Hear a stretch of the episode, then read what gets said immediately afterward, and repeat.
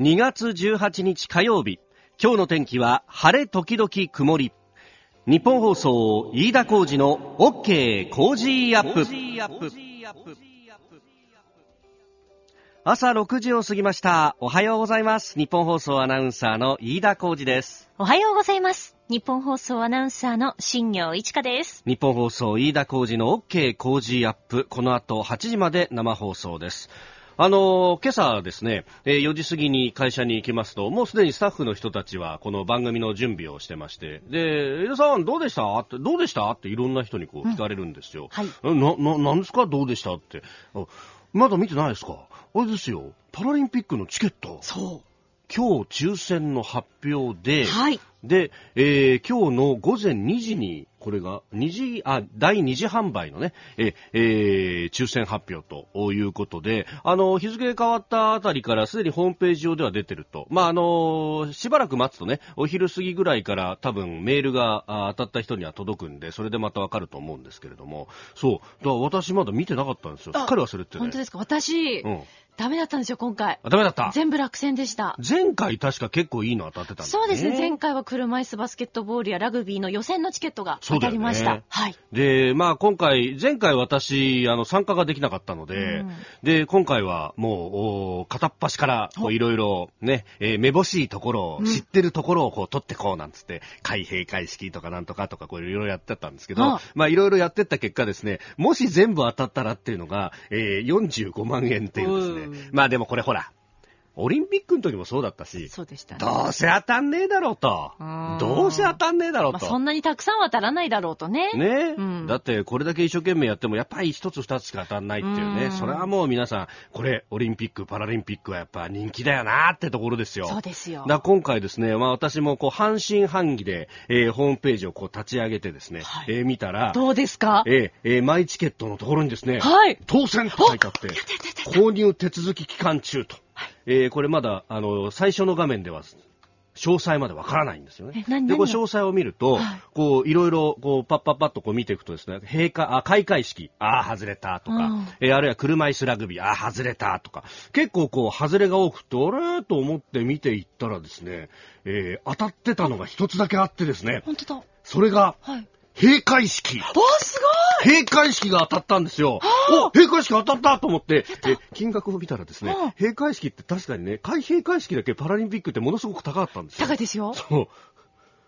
1枚9万円で、2枚って書いてあって、これ多分僕何も考えずに、はいとりあえず最大枚数全部入れちゃえって言って、どうせ当たんねえだろうって言ったら、あ当たっちゃったよ、これ、まずくねっていうですね。9万円かける2枚ですか？だからじゃあ中18万円。待て待て待てと。待て待て待てと。あの、1ヶ月の、あの、丸々家族3人の生活費以上に、あるいはこれ、あの、月々のローンの支払いとかどうしようっていうレベルでですね、これあの、あの、あの、今日ですね、えー妻と緊急の 財政委員会を 立ち上げて、厳しい答弁をしなきゃならないっていうですね。でも、パラリンピックの閉会式ということは、うんうんオリンピック、パラリンピックすべての締めですから、あ、そっか。そうですよ。東京2020の締めか。一番最後、本当にフィナーレなわけですよ。あ、そうで、か。いけること自体は本当素晴らしいですよ、飯田さこれね、でもしかもさ、あの、時間も何も見ずに僕、どうやらエントリーしてたらしくて、うん9月6日のですね、日曜日の、ん。日曜日のえー夜8時からですね、夜11時。あれ？次の日。い 俺、翌日、寝ずに放送しなきゃなんねえのかとかや。でも結構意外とアドレナリン出て、うんうんうん興奮しながら放送できるんじゃないですか、飯田さん。なるほど。ね。え、でもさ、うんそれは放送で喋んだったらさ、あ、これ、経費で落ちねえかな。え、でも誰が、領収書とかって誰が出してくれんだろう、これ。オリパラの事務局のなんかハンコついた領収書とか出してくれんの出かなしてるんですかねそもそもの会社がこの9万円とか18万円とかって、これ倫理も通らないよね、きっとね。いや、でもほら、飯田さん、何？一生に一度ですからい。や、じゃあまあ、一生に一度だよ、これ。そうですよ。そうだよね。うんそうだよ。4年に一度じゃない。そう一生に一度。確かにな。さあ、最新ニュースピックアップいたします。スタジオ長官各紙が入ってまいりました。新型肺炎について今日も一般紙一面トップというところですね。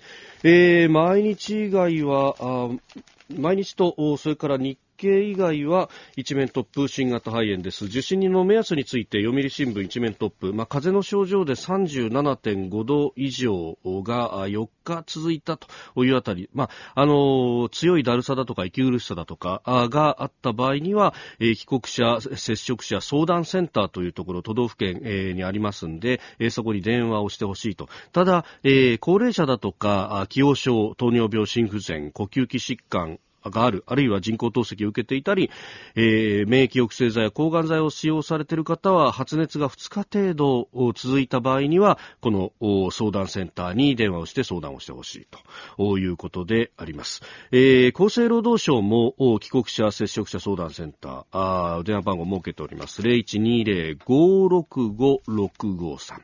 0120-565-653番。えー、土日祝日を含めて朝9時から、だ今電話してもつながりません。朝9時からあ夜9時までの受付となっております。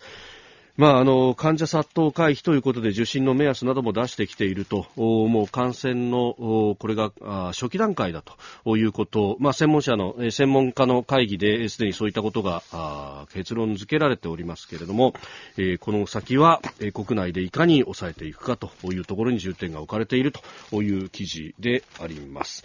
え、それからですね、まあ、これについては後ほどまた、7時台、今日のコメンテーター、有本香里さんとも深めていこうと思っております。で、一方で毎日新聞一面トップは GDP です。えー、昨日の朝9時前に発表がありまして、えー、予想よりも相当厳しい数字が出たということで、えー、速報もかなり流れておりました。えー、5期ぶりマイナス、前期比1.6%減と、えー、物価変動を除いた実質の季節調整済みの値で前の期と比べて1.6%減と。で、仮にこの状態が1年間続いた場合、年率換算と言いますが、えー、6.3%減ということでした。まあ、市場のエコノミストの人たちの予想というのは、まあ、大体4%減ぐらいだろうと言われていたので、それに比べても、まあ、あかなりえー、厳しい数字だということが出てきました。まあこれ、えー、担当大臣の西村光年さんも、いや、予想よりも厳しい数字が出たというふうに言ってるんですが、まあこれ、毎日は一面トップで他の新聞も一面の方であったりとかあるいは、えー、経済面で、えー、詳しく報じてますけれども、まあ、このマイナスの要因についてでありますが、えー、まず消費増税の駆け込み需要の反動源があった、えー、それから台風、えー、さらに暖冬というようなところが言われております。まあ何をか言わんやというところですね。えー、そもそも論として駆け込み需要があったのかっていうと、これそれこそあのスーパー秋代の秋葉社長にも伺ったんですが、いや、今回はなかったんだと。いや、確かにそうなんですよ。私もあの、9月の30日とかあの辺、えー、結構いろんなスーパーで買い物をしてたんですけど、いや、思ったよりも混んでないなというのが実感としてあって、いや、だから駆け込み需要ってそんなになかっただろうと。で、これ数字でも表してましてね、えー、実は、あの、今回のこの、10月月から12月期、えー、確かに内需減ってるんですよ。相当これ内需が減ってると。じゃあその前の期のですね、7月から9月期を見ると、内需プラスなんですけれども、たったの0.4%ほどのプラスと。あれ？駆け込み需要あったらもっともっとプラス大きかったんじゃないの？えー簡単にこれわかること。で、えー、さらにですね、台風。いや、台風は毎年来てるじゃないですか。で、今回確かに台風15号、千葉、台風19号、長野、福島と、えー、あるいは、あ埼玉。様々な被害がありました。いや、確かにそれはそうなんです。ただね、あの、それ以外でも、例えばその前の年は関西直撃のすごい台風があって、船流されて関空の橋にぶつかったなんてことがあったじゃないですか。その前の年には九州で大きな豪雨があったと。毎年不景気になってっかっていうと、そんなことはないわけで、ね、これだって俺って思うし、暖冬の影響って言ってますよ。10月から12月ですよ。普通考えたらですね、10月や11月は、冬ですか？これは秋でしょう。ということも考えると、どれ一つとっても、これ、ちゃんとした説明になってないのが丸分かりなんですよ。で、どう考えたって10月1日に消費税が上がってみんな財布の紐を締めたからそこで苦しくなりましたということですよ。そこをですね、拭っちゃって、影響は軽微だとは言えなくなったから別の理由探してきたっていうと、これ完全にですね、あの、原因を誤ったら対策を誤るんですよ。それは当然でしょうよ。ね。えーだから、こういうことを、こういう報道を続けてると、結果として、えー我々の受け止め方も間違っちゃって、そうすると打てる対策も間違うということになると、結局のところですね、苦しむのは我々庶民じゃないですか。給料上がんなくって消費税上がったから物の値段ばっかり上がるっていうことになると。で、経済はこれ本当に大切な問題でしてね、え、私、あの、反権力は正義ですかって本の中でもこれ結構分厚く書いたんですけど、あの、例えば、経済が要因の自殺率と失業率ってものすごい相関が高い、あの、連動があるって言われてるんですよ。で、失業率って基本的には不景気の時に上がって、好景気の時には下がるもんじゃないですか。だから、不景気になっていったら、今失業率は確かに、えー、低いところで止まってますけれども、この先大変なことになるのが目に見えてるということも考えるとですね、えーえー、こういう報道を続けて本当にいいのかと、おそらく内閣府からのレクチャーを受けてそのまま書いてると思うんですけども、ちょっと頭使えよっていうことは非常に思うところであります。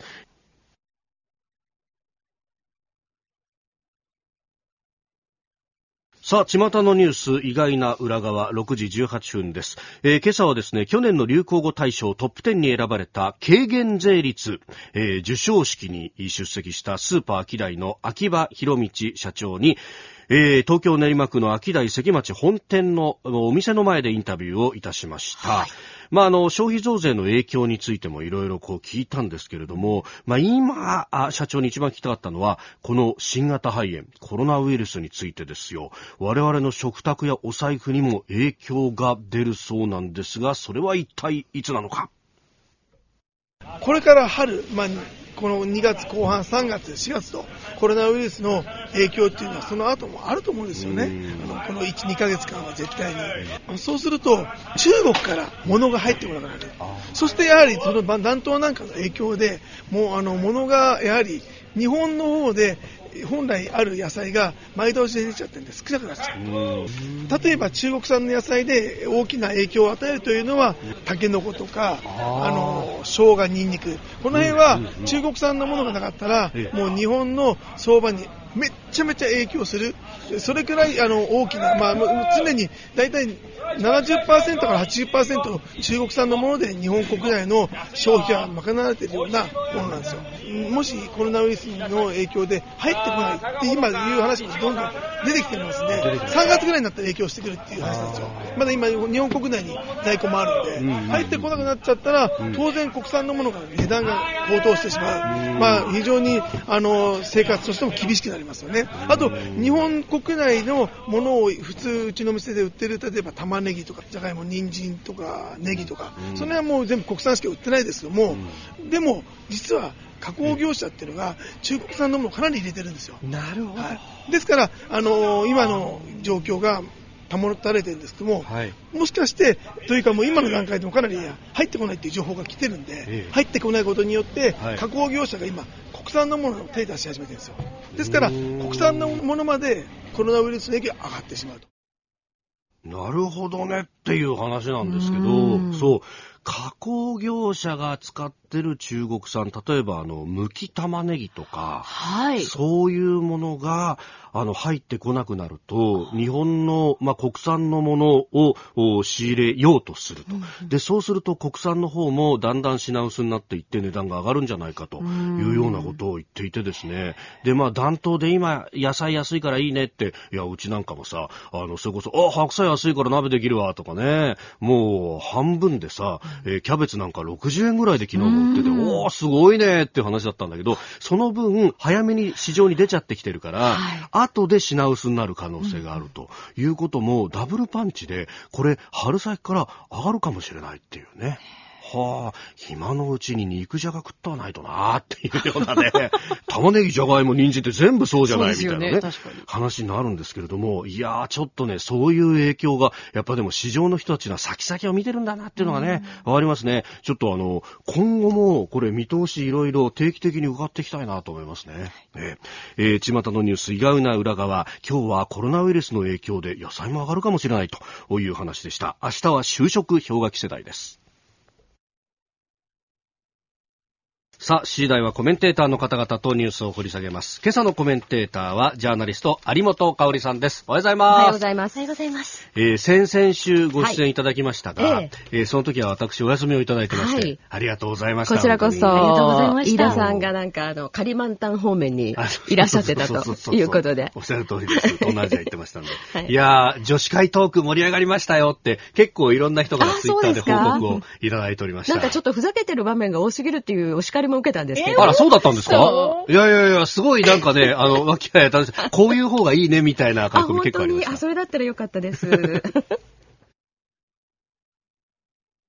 2月18日火曜日、時刻は朝7時を過ぎました。改めまして、おはようございます。日本放送アナウンサーの飯田浩二です。おはようございます。日本放送アナウンサーの新業一華です。あなたと一緒にニュースを考える飯田浩二の OK 工事アップ。7時台はコメンテーターの方々とニュースを掘り下げてまいります。今朝のコメンテーター、ジャーナリスト、有本香里さんです。おはようございます。おはようございますおはようござい。ます。有本さんには番組エンディングまでお付き合いいただきます。では最初のニュース、こちらです。去年の10、12月期の GDP 年率換算6.3%のマイナス。内閣府が昨日発表した去年10月から12月期の GDP 国内総生産の速報値は物価変動の影響を除いた実質の伸び率で前の7、9月期と比較して1.6%のマイナス、えー仮にこのペースが1年続くとした年率換算では6.3%のマイナスでした。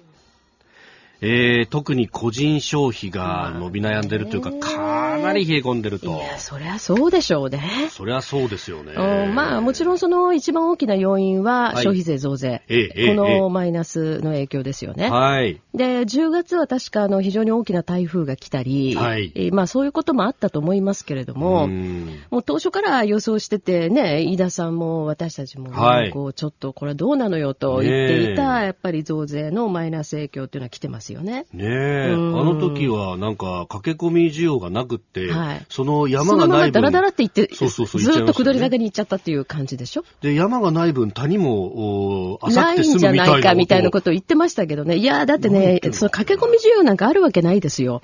その次に、やっぱり増税が来るって分かってるわけだから、もはいう過去のね、要するに消費税を導入した時とか、あるいはその上げてきた時とははい、みんなもう分かってますからね。そうですそう、よね。違いますようね。で、やっぱりまあここへ来て、その今回はまた新型コロナウイルスの影響っていうのも、まあはい次の期ではおそらく影響、あの数字に反映されてくるんだと思うんですよね。そうですよね。1月からですようねん。そうこれはですね。まあだからそういう意味では本当にこれ厳しいうんし、うん。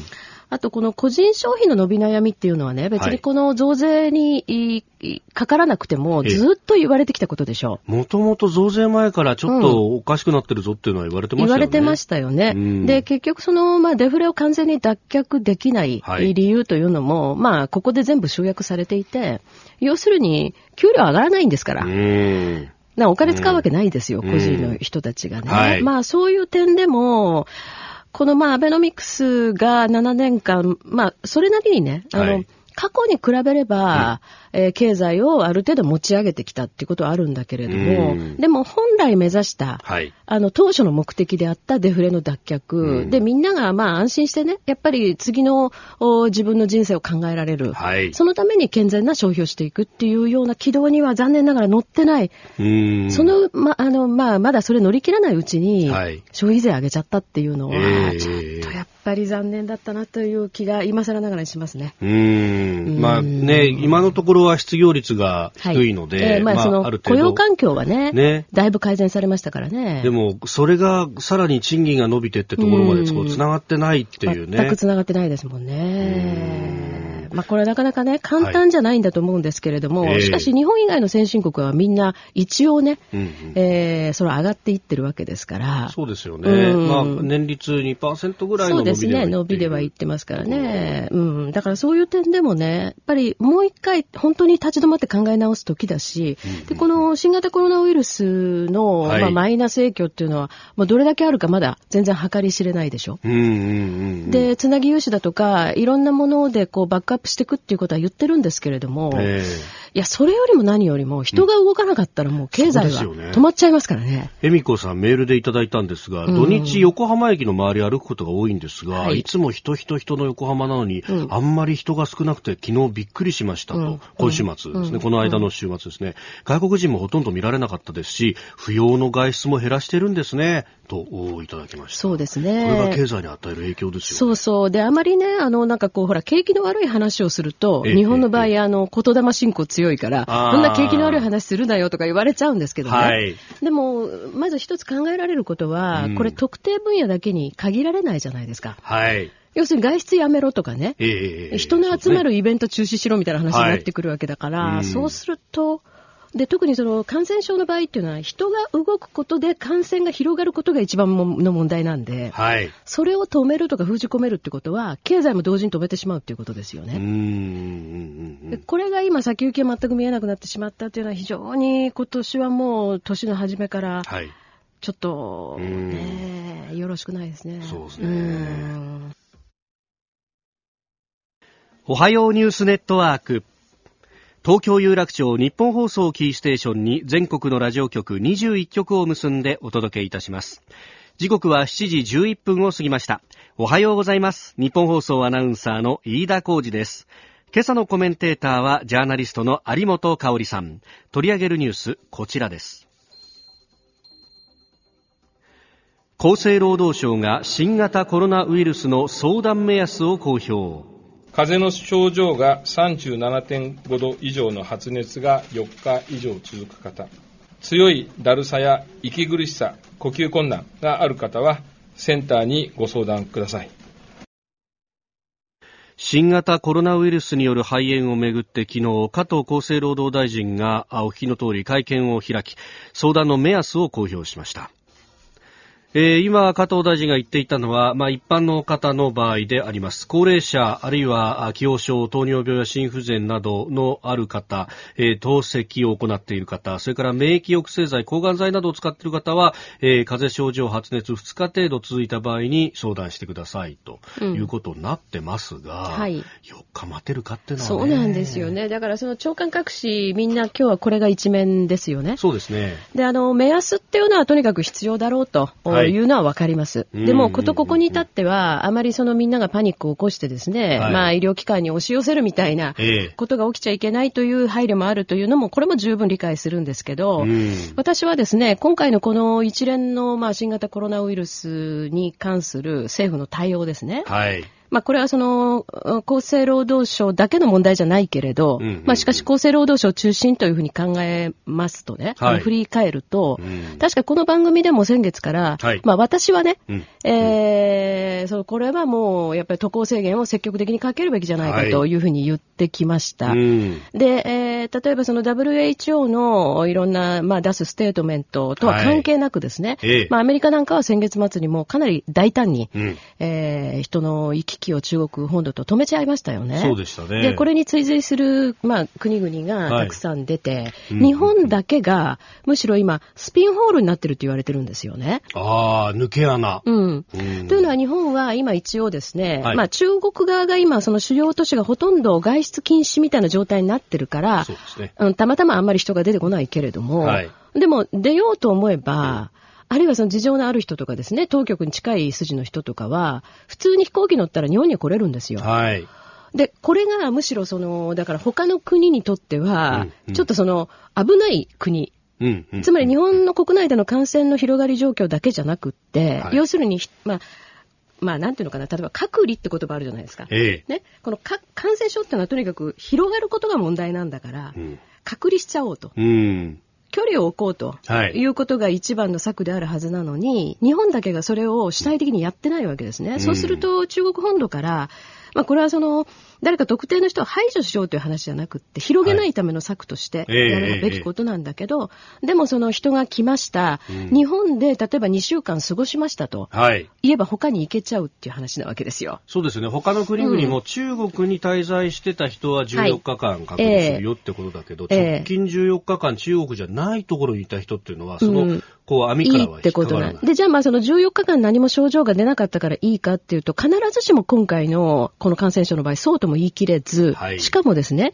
じゃあその日本がうん、その感染の、おまあ広がりやすい地域でなければ、そこにいたってことでいいんですよ。はいでも、日本には、その特定の個人、つまりに日本で2週間何の症状も出ませんでしたっていう、その特定の個人以外にも、どんどん入ってきてるっていうわけでしょ？うーん、そうですね。そうすると、他の国から見ると、はいえちょっと待てよということになる。で、まあ、これはね、非常に私事で恐縮なんですけれども、私の身内も、はいえーっと、先週の週末にですね、予定を早めてアメリカ出張に行きました。ああ、そうですか。というのは、あんまりね、予定通りに待ってると、はい。いつアメリカの場合は大統領令一つで、日本人のつまり入国が今までその、まあ、自由に行けたものが、はいなんか条件つけられたり、制限かけられたりしかねないからということで、みんな早めて行ってるんですよ。ですから、日本人のその日常には相当実はもう影響出てるんですね。結局、その、まあ政府が他の国々と同じ対応を取らなかったがゆえに、ええつまり中国と一連卓勝な国というふうに見られちゃってる部分があるわけですよ。この感染症においては同感染症におい。てはね。うんで、これはやっぱり私はどうだったのかなって後でもう一回きちんと検証する必要があると思うことと、ええそれからね、うん例えばその、まあ一連の事柄が、やっぱり意思決定がいちいち遅いということを言われてますね。うんそれだけじゃなくて、あの、この本題に話を戻しますとね、はい。アナウンスの仕方がいちいちまずいんですよ。うーん。アナウンスの仕方。うん。うん例えばね、この、はいじゃあ目安って言われるものも、はいこれ今出すべきもんなのかっていうのもありますよね。うーん。とかね、はい。あの、常にことが起きてからう、んしばらく会議をやって、それからことが出てくる。はいで、特に言うと、その、さっき言ったように、大胆に、果敢に、まあそういうふうなそういう制限をかけなかった、渡航制限かけなかったんだけど、じわじわいろんなことを制限してくるじゃないですか。しかも、はい日本国民に対していろいろじわじわ制限かけてくるでしょ？そうですね。中国への渡航に関しても、まあ、あの、スポット情報という形で、そうそうそうえー不要不急の渡航はややめましょうとか。とか、検討しましょうとかね、はいい、う感じになってるわけでしょ？うんで、これが一番実は、あの、こういう場面での、おまあ、リスク場面での広報としてはまずいやり方で、はい。あの、まあ、私ちょっと自分の SNS にも書いたんですけどね、お化け屋敷はなんで怖いかって話なんですよ。はい。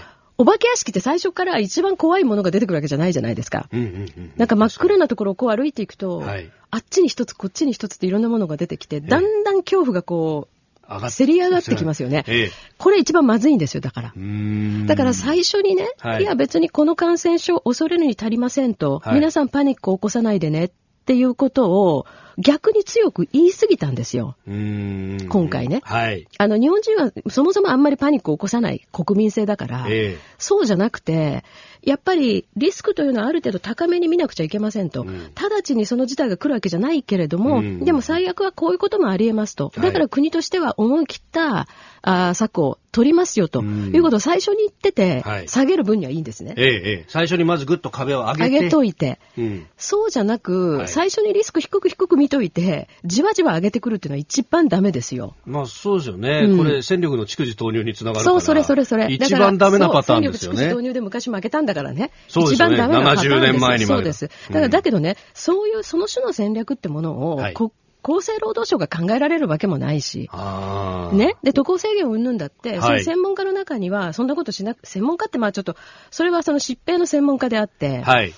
そのどう貿易をするか、つまり国防としてこれをどう考えるかっていうことのプロが言ってるわけじゃないから、はい。まあそういうことについて、もっと総合的に高い見地から判断するということが早い段階で必要だったんじゃないかと。はい。で、私はあえてここで申し上げたいのは、例えば今回の、まあ、今更ね、えーダメだってことをいくら言ってもしょうがないから、うん。今後ですね、例えばこの種のことが起きたとき、感染症の、まあ、すごい広がりがあるかもしれないという対応の時には、うん。やっぱり国家安全保障会議じゃないの？ああ、NSC、うん確かにありますもんね、もともと機能として。うんまあこれなんか、そうなんか外交ばっかりやってますけど。そうなの。だから外交というのは基本的には外務省のマターなんだけど、いなんか今その国家安全保障会議のね、ええートップは割合外交的に動き回ってるじゃないですか。確かにそそうじゃなくって、こういうことこそむしろ、そこに話を一元化させるべきだったんじゃないかなと。確かに国家の安全保障とそう、いうそういうこと本来の目的なんです。うん。で、それは別にその、えーっと、いわゆる軍事のことだけじゃなくてですね、はい。貿易っていうのはもうすなわち国民の命に直結する安全保障そのものなんだから、なんであそこを機能させなかったんだろうというのは非常に不思議。そうですね。まあ、うん。今回は、その病気の感染はい。症の対策っていうことですけど、ええええ。これが、うん。あの、ちょっと別の転び方すると、うん発端がテロでもってっていう可ありま能性だってあるすからね。そういうことだってありえますからね。だある意味、その時にどう動くんだっていうのも、うんうんこれ世界中は見てるわけですよね。そうそ日本政府は一体どういう対応をするんだと。そうなんです。だからそういう点でも、やっぱりあれをね、機能させる、はい。まあ変な言い方だけど、実地ええで機能させる場面を作って、もっと高いリスクに対しても対応できるようなトレーニングもすべきだったと思いますよ。う。ーんこれは、でも、NSC って、まあ、その官僚トップいますけれども、はいはい。最終的には官邸の話だから、ええ。まあ、安倍総理っていうことになるじゃないですか。はいはい。あの、危機管理は得意だって言われたこの政権ですけれども、うんうん。なんか、今回は、うん。なんでしょうね、任せちゃったあのんですかね？ね、いくつか理由があるというふうに私も聞きました。え一つはね、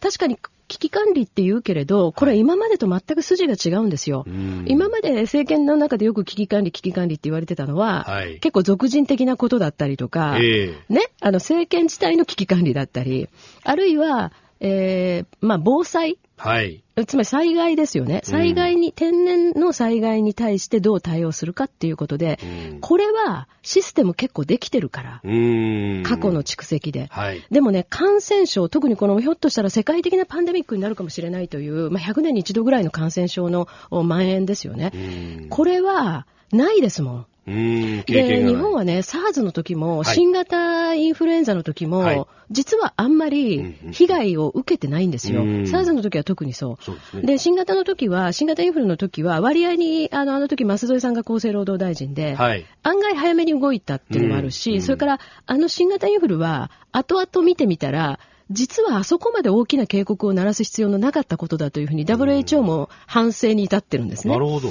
だから、そういうふうなことで経験値があんまり積み重ねられてないんですよ。うんまあ、そこがちょっとみんな弱みになっちゃった。結局なんか想定外があった時に動けないっていうのは変わらないかっていうそういうところ。ろですね。だから今回の経験を本当に帰化としなければいけないと思いますよね。はい。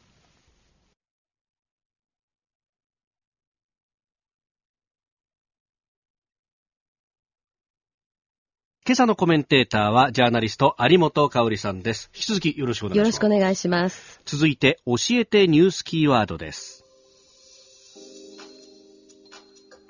新日朝平壌宣言。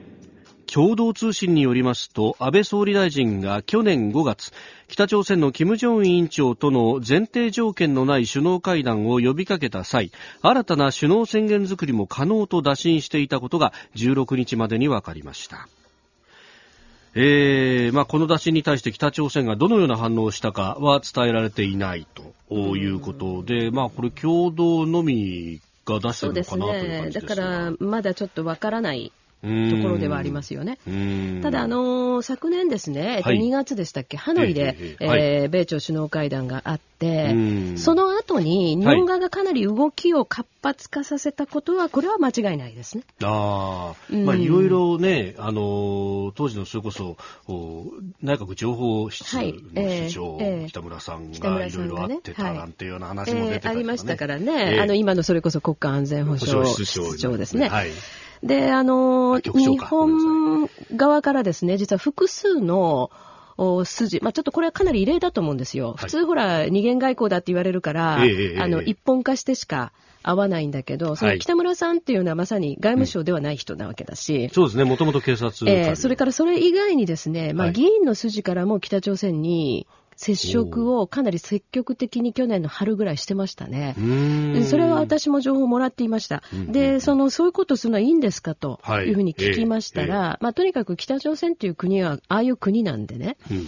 あの、まあ、過去日本側が、その、まあ、二元外交を化しないようにっていうことで随分やってきたことも、うんまあ、別に功を奏してもいないから、うんやれることは全てやるんだとはい。いうようなことを言っていましたよね。おーた、だ、で、それともう一つは、こはいの確かにあの、えー小泉政権時代の日朝平壌宣言ですね。ええ、これを、まあ、その、上書きというか、レベルアップさせようというかですね、まあ、日本側にとってもっと、お今現実にあったものにしようという希望はね、当然日本政府側にある。うーん。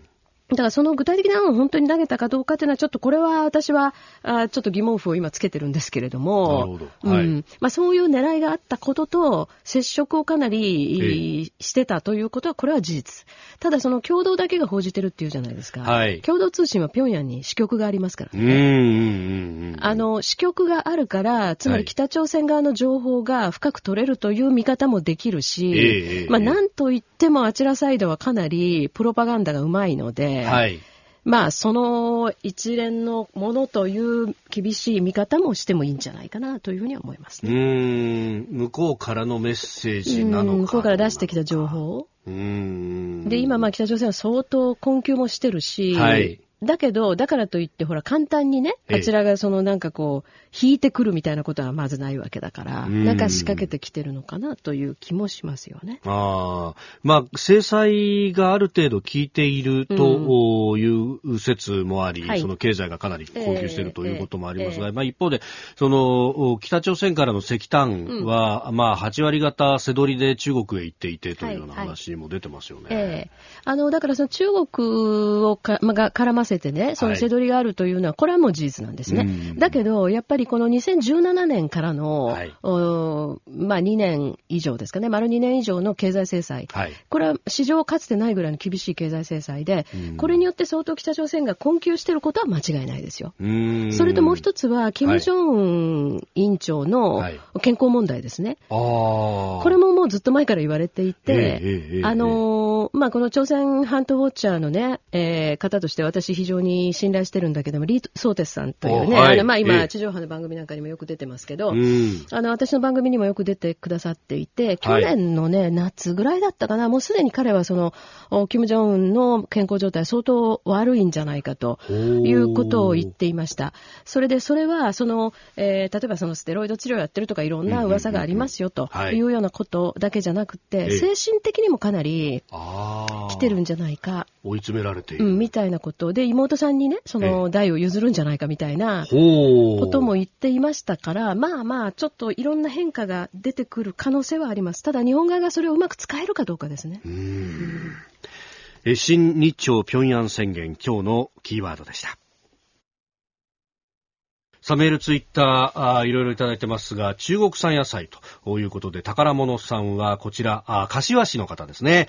えー野菜の値段上がるんですかね？身の回りには中国産たくさんあるんだと改めて感じますと、えーコロナウイルスの影響もどこまで広がるのか、大学生の娘3月の卒業式大丈夫かなといただきました。そうですね。これは心配だよね。そううん今、あの、入試シーズンでもあるしね。そこもそうですよね。お送りしております日本放送飯田浩二の OK 工事アップ。お相手、私日本放送アナウンサー飯田浩二と、新業一華がお送りしています。今朝のコメンテーターはジャーナリスト有本香里さんです。引き続きよろしくお願いします。よろしくお願いしお願ます。いします。続いて、ここだけニューススクープアップです。この時間、最後のニュースを、スクープアップ全人代延期へ。中国の向こう1年間の重要政策などを決める中国全国人民代表大会全人代の常務委員会委員長会議は17日、新型コロナウイルスによる肺炎の蔓延を受けて3月5日に開幕する予定の全人代の延期を提案しました。まあ、事実上これで延期が決定したということだそうです。はいまあ、新華社によれば、断固として人民の生命と安全を第一とし対策に集中するためと。まあ、そう言わざるを得ませんわね。うん今ね。今は。うん、で、あの、本来だったら、確かにこの全人代というのが、うん今、飯田さん読んでくださったみたいに、中国の向こう1年間の重要政策を決めると。はい。とかね、あるいはそのええメディアによっては、ええはいまあ、日本の国会に当たるとか言ってるんですけど、そうですね。そういや、いうところもありますねどんな冗談ですかって感じなんですよね。まあ、そのうんうんうんいくら、まあ、日本の国会もね、大変な低たらくになってますけど、でもね、その一応日本の場合は民主的な選挙によって選ばれた国民の代表。うんで、必ずしもこの全人代というのは、まあ、そうではないわけですよね。ええ一応、まあ、一応というかですね、その中国全土から、はいまあ、代表がうん集まるんですけど、3000人ぐらい。はい。でもこれは完全なセレモニーで、うんで、実際にはその中国のね、まあ向こう1年間だけじゃなくて、はい。まあ向こう何年かのその重要施策と、国をどういうふうに運営していくかというものを決めるのは、うん。あの中央政治局常務委員という、はい。チャイナセブンなんて言われるんですけれどもね、ええええ。あの、まあ、ち中国の最高権力者うん。たちですよね。はい。で、一応その国家主席はいるけれど、ええ集団指導体制ということにはなってるから、はいまあこのお人たちによって全て決められていて、うんで、それが全人代というところでまあお披露目されると。はい。で、シャンシャンとこうセレモニーをやると。うん。で、各地から来た人たちがみんなこう民族衣装とかね、まあい。ろんなものを着た、あのーまあ代表者。ええ、あるいはその、えっ、と、教書委員と言われるね、政治教書委員なんて言われる、まあ実際にはそのビジネスをね、やったりしてるようなはい。名士ですよね。ええ。そういう人たちが集まってやるセレモニーということなんですけど、うん。結局全人代をまあ3月にやりますよというのを決めたのが、はい。えー1998年くらいかな。うんうんうんうん。その頃からずっと毎年やってきたものが延期になるというのは初めて。はい。で、結局これを3月の上旬にやるということで、各地の、おーまあその、えー人民代表大会をうん2月に本来やるわけですよ。ええ、え2月に各地の人民代表大会やって、え。はい。そこで、えー全人代に出てくるということの流れなんだけど、今各地はそんなことやってる場合じゃないと。うんそうですね。いうことで、まあ、できません。はい。で、まあ、もう一つこれ日本に関係することで言うとですね、ええ。まあ、一応このお流れがあるから、多分、習近平国家主席の4月の国賓来日というのはなくなるんじゃないかと。ええ、ええ、ええ。そのなんというかな、こう、おなんて下地固め的な報道かなというふうにも思われますよね。うんうんうん。で、あの、まあ、茂木外務大臣は、はい。あの、まあ、衆議院の予算委員会でもですね、うんこれはまあ予定通りやるんですということで一致してますよってことは言っているけれど、うん。まあ、日本政府としてはそう言わざるを得ない。はい。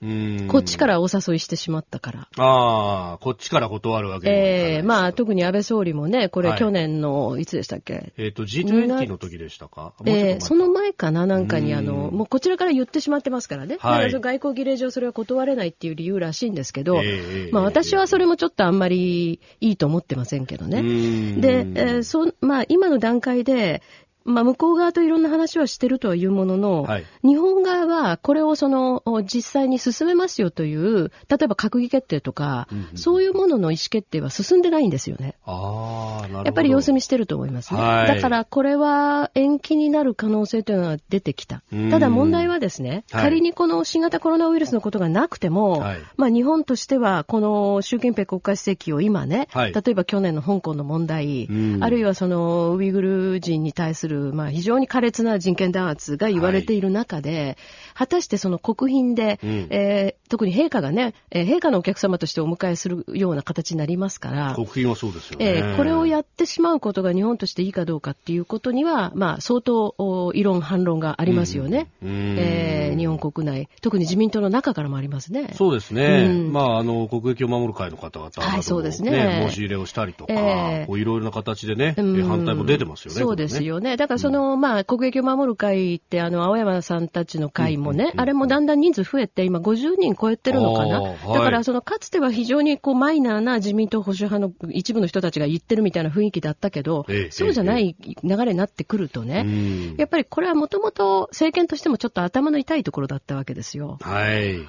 だからこの流れで、まあ、延期をするという方向になっていくのかなと思いますけれども、ええただね、ええ。やっぱりちょっと考えなければいけないのは、はい。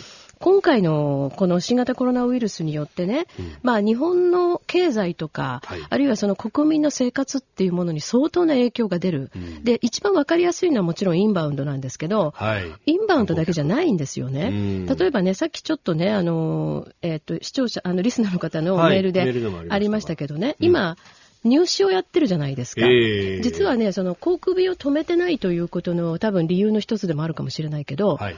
日本は諸外国と違って今が入試シーズンなんです。うんうんうん。あで、留学生の入試も今やってるんですよ。はいで、。やっぱり私も大学教員の友人なんか聞くとね、まあ、ええ非常に不安を覚えるって言ってるんです。不安を覚えるっていうのは、その自分が映るかもしれないというよりも、やっぱり学生に広まってしまったらどうしようっていうのはあるわけですよね。うんっていうのは、一般の受験生の受験もやってるから。うんだからそういう意味でも、その、まあ、大学もね、はい。少子化が進んでる中では、その、お中国からの留学生頼みの部分というのはかなりある。うん、うん、うん。で、インバウンドももちろんそう。はい。それから働き手という意味でも、ええ。えーっと、今日本にいる外国人の労働者、これはその、えーっと、まあ、単純労働を含めて、ええ。あるいは高度なその労働も含めてですけれども、150万人ぐらいいるうちの、多分40%近くは中国人じゃないかな。おー、なるほど。うん。ですから、その、いろんなところで、やっぱはい。り中国とのつながりが断たれると、ええ。回らないっていうところが多くなりすぎちゃったんですよ。すでにそういう状況にあると。あるということですね。で、特にね、またさらにね、ここ数年で言うと、ええ日本は先進諸外国とちょっと傾向が違いまして、うん中国へのその対中投資ですね、はい。これまた増やし傾向にあったでしょ。ああ、そうでした、そうでした。うんしかもその大半がうん車産業なんですよ。の車産業っていうのはまあ日本における基幹産業なんだけれどもね、はいこの会社が続々向こうにやっぱ投資を増やしていた。で、えートヨタなんかは確か今週からでしたっけ？向こうの工場を稼働させるって言ってますよね。17日から、うん。あの、稼働してるようですね。そうですね、一部ね。えーですから、まあそういうふうな形でね、実はその今の日本の社会は、例えばかつてのその SARS とかね、なんとか、まああの時は、あの、日本はね、あの、なかったけれどもでもはい。例えばね、中国からこっちに来る人の数だけ比較してもう、ん。20倍ですよ、当時の。ですから、うんあらゆる分野での、その人を介した関わり合いというのは、はいものすごく密接になってるんですね。うんで、このことが、やっぱり一つのリスクというふうになったとき、大変なことになるっていうことを今回分かったわけですね。うんですから、このあたりも含めて中国との関係というのをはい、別に喧嘩をする必要はないけれど、ええ、ええ、ええ。おその、ある意味、本当の意味での正常な関係をどうやって見定めて作っていくかっていう機会にすべきだと思いますよね。今までなし崩しに来ちゃったってことそう。そうそう。うんで、とにかく関係改善すればいいみたいな話なんだけど、うんそうじゃないだろう、うんと。普通の関係というのはどこなのかとうんいうところを、おちゃんと見定める時に来たんじゃないのかなという気がしますね。